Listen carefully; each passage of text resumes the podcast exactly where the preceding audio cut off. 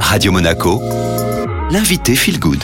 Radio Monaco Feel Good et j'ai le plaisir de retrouver Céline Sabine. Bonjour Céline. Bonjour Julia. Vous êtes conservateur adjoint de la médiathèque de Monaco. Alors c'est vrai qu'on se retrouve régulièrement pour faire un petit point sur les coups de cœur.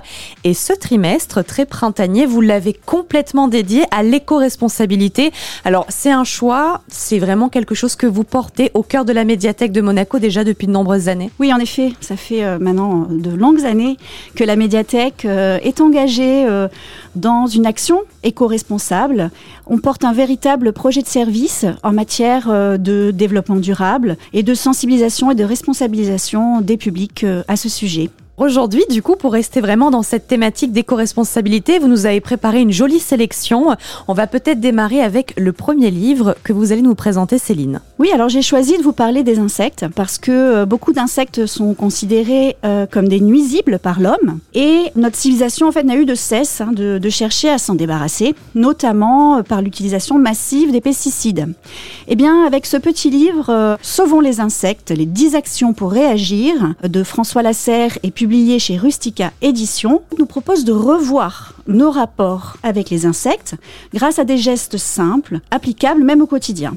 C'est donc un livre qui euh, sensibilise, éveille hein, à la protection, mais aussi à la considération des insectes. Céline, est-ce que vous avez un exemple de geste au quotidien en leur faveur? Un exemple très simple et à la portée de tous, laisser une partie de son jardin ou même de sa jardinière sauvage, et si possible toute l'année, et ce pour permettre à la biodiversité de se développer.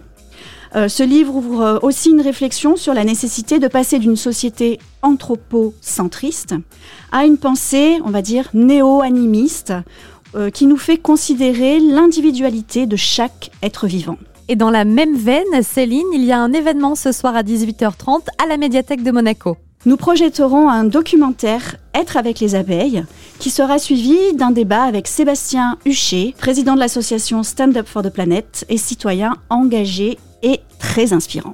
Alors là, on va prendre plutôt la direction des océans, Sabine. Tout à fait. Il s'agit là d'un album pour enfants, puisque euh, nous touchons tous les publics à la médiathèque. Cet album s'appelle Le destin de Fausto et il peut être lu euh, à partir de 6 ans. Fausto est un homme tyrannique qui croit que tout euh, lui appartient, que ce soit les fleurs, les animaux, les arbres et même les montagnes. Sa soif de pouvoir est sans fin, mais lorsqu'il va se confronter à l'océan, plouf, je vous laisse le plaisir de découvrir voilà exactement cet album, un album illustré par Oliver Jeffers qui est vraiment une fable dénonçant l'anthropocentrisme et la domination de l'homme sur la nature. La principauté, d'ailleurs, on le sait, est particulièrement engagée hein, dans ce domaine. Et nous aurons la chance de recevoir les responsables des explorations de Monaco le 15 juin prochain à la médiathèque. Cette plateforme coordonne et soutient des missions collaboratives entre partenaires monégasques et des partenaires à l'étranger dans le domaine de la protection et de la gestion durable des océans.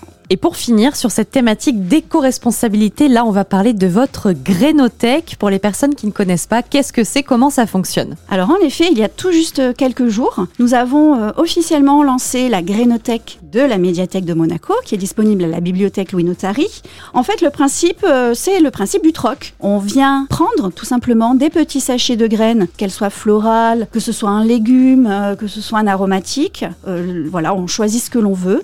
On peut en échange déposer des graines. Bien évidemment, il faut faire attention à leur provenance. Ou bien on peut attendre bah, que euh, l'espèce pousse pour revenir plus tard euh, déposer euh, les graines qu'on aura récoltées. Cette grénothèque, Céline, elle a quand même une double vocation, à la fois de favoriser la biodiversité et en même temps, bien sûr, les échanges humains. Oui, complètement. Il y a bien évidemment l'objectif principal de contribuer au maintien de cette biodiversité avec des graines et des espèces de qualité et fertiles, non stériles. Euh, mais aussi de susciter les échanges entre les usagers, avec nous, autour bah, des conseils euh, tout simplement de comment conserver les graines, comment les planter, ensuite comment euh, faire pousser ces petites plantes. Et bien évidemment, nous avons beaucoup de livres sur ce sujet et nous avons également une page internet entièrement dédiée où on retrouve à la fois des fiches mais aussi tout un tas de, de ressources et de liens. Merci beaucoup Céline Sabine d'avoir été avec nous. Mais je vous en prie. Merci à vous, Julia.